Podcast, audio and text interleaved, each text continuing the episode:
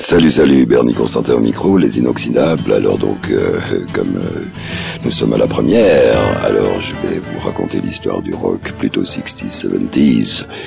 Et là, pour commencer, le chanteur qui m'a impressionné le plus à l'époque, euh, je veux dire, on entendait Kelvis ou des gens comme ça, mais quand j'ai entendu celui-là, j'ai amené le disque à mon groupe, les Anges Blancs en l'occurrence à l'époque, et cette chanson, c'était Good Golly Miss Molly, Little Richard.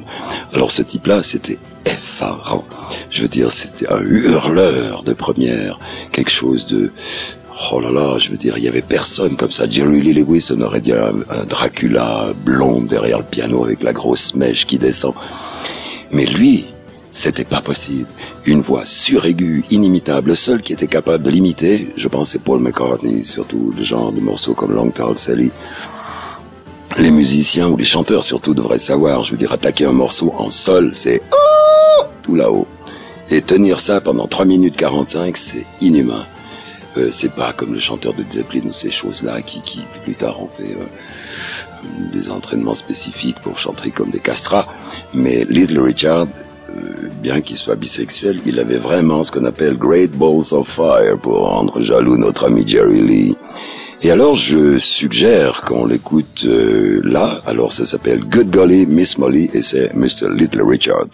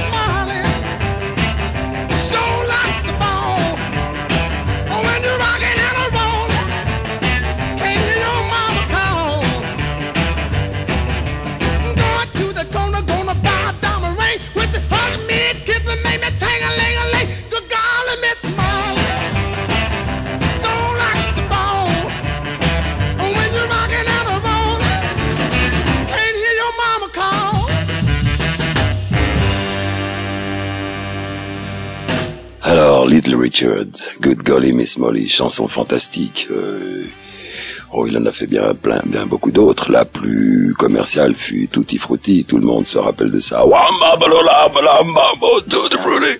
Mais, mais il faisait ça surhumainement, je veux dire. Je veux dire, euh, j'ai eu un concert hier soir, j'arriverai pas à l'imiter. Et puis bien sûr, il y avait euh, le King qui sévissait comme pas possible. Mais bon, moi, j'aimais pas trop ce que j'ai entendu tout au début. Ça me, ça me branchait pas des masses. Je veux dire, It's Now Never. C'était ni plus ni moins que Oh Sole. Je veux dire, traduit en un classique napolitain, traduit, traduit en, en anglais pour la bonne question du, du, du business. Mais Elvis, il y avait des chansons qui étaient formidables, je veux dire, à la période euh, Jailhouse Rock et tout ça. Et une particulièrement que j'aimais bien, je l'ai imposée à mon groupe aussi. Richard Anthony avait appelé ça sa grande passion. C'était assez nul, je trouve, euh, comme adaptation. Mais par contre, ça veut dire la même chose parce que euh, His Latest Flame, sa dernière flamme euh, d'amour, je veux dire, Mary was her name, je veux dire. Alors donc, là, on va l'écouter. C'est Elvis Presley His Latest Flame.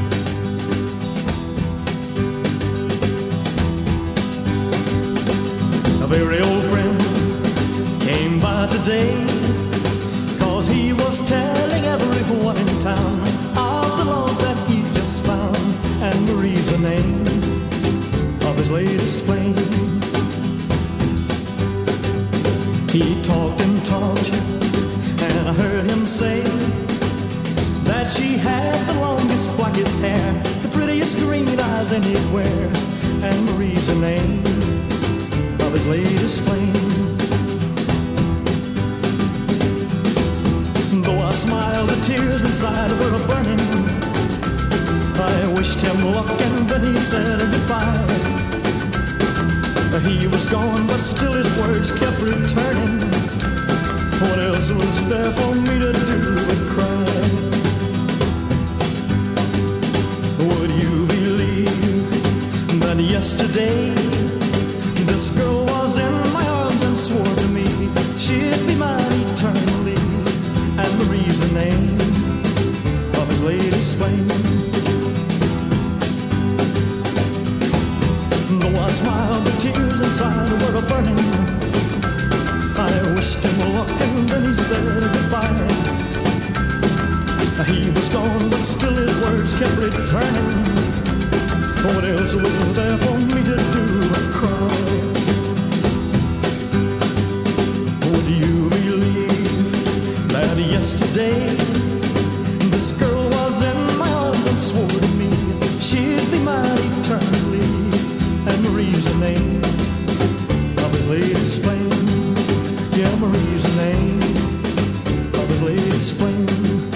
Oh, Elvis Presley, His Latest Flame, Mary Was Her Name. Jolie comme chanson, je trouve.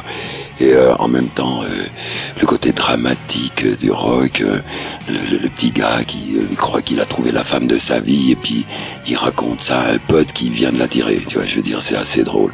Mais bon, pour les, les, les débuts du rock, il y avait un autre personnage qui était fantastique aussi, c'est Buddy Holly. Alors lui, il a influencé toute la série euh, des Anglais comme les Beatles et tout ça. Et des- ils avaient des chansons comme Words of Love ou des choses comme ça. C'était typiquement du, du Buddy Holly. Et Buddy Holly, c'est un type très très fin, euh, très fin, mais bon avec ses allures, avec son allure, avec ses lunettes et à écailles et tout ça. Mais mine de rien, c'était lui qui faisait les groupies euh, sur les tables backstage. C'était un grand comique à part ça.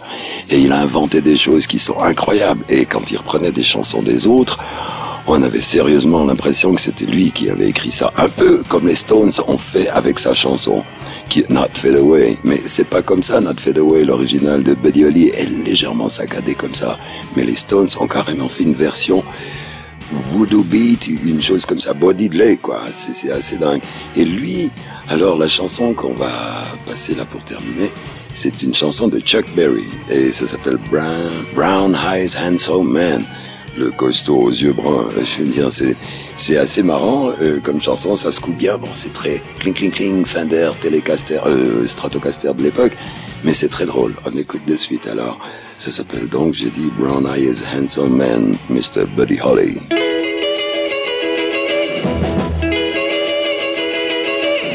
Oh,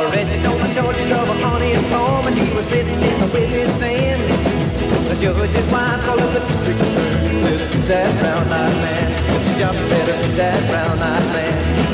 Flying across the desert in a TWA, I saw a woman walking across the sand.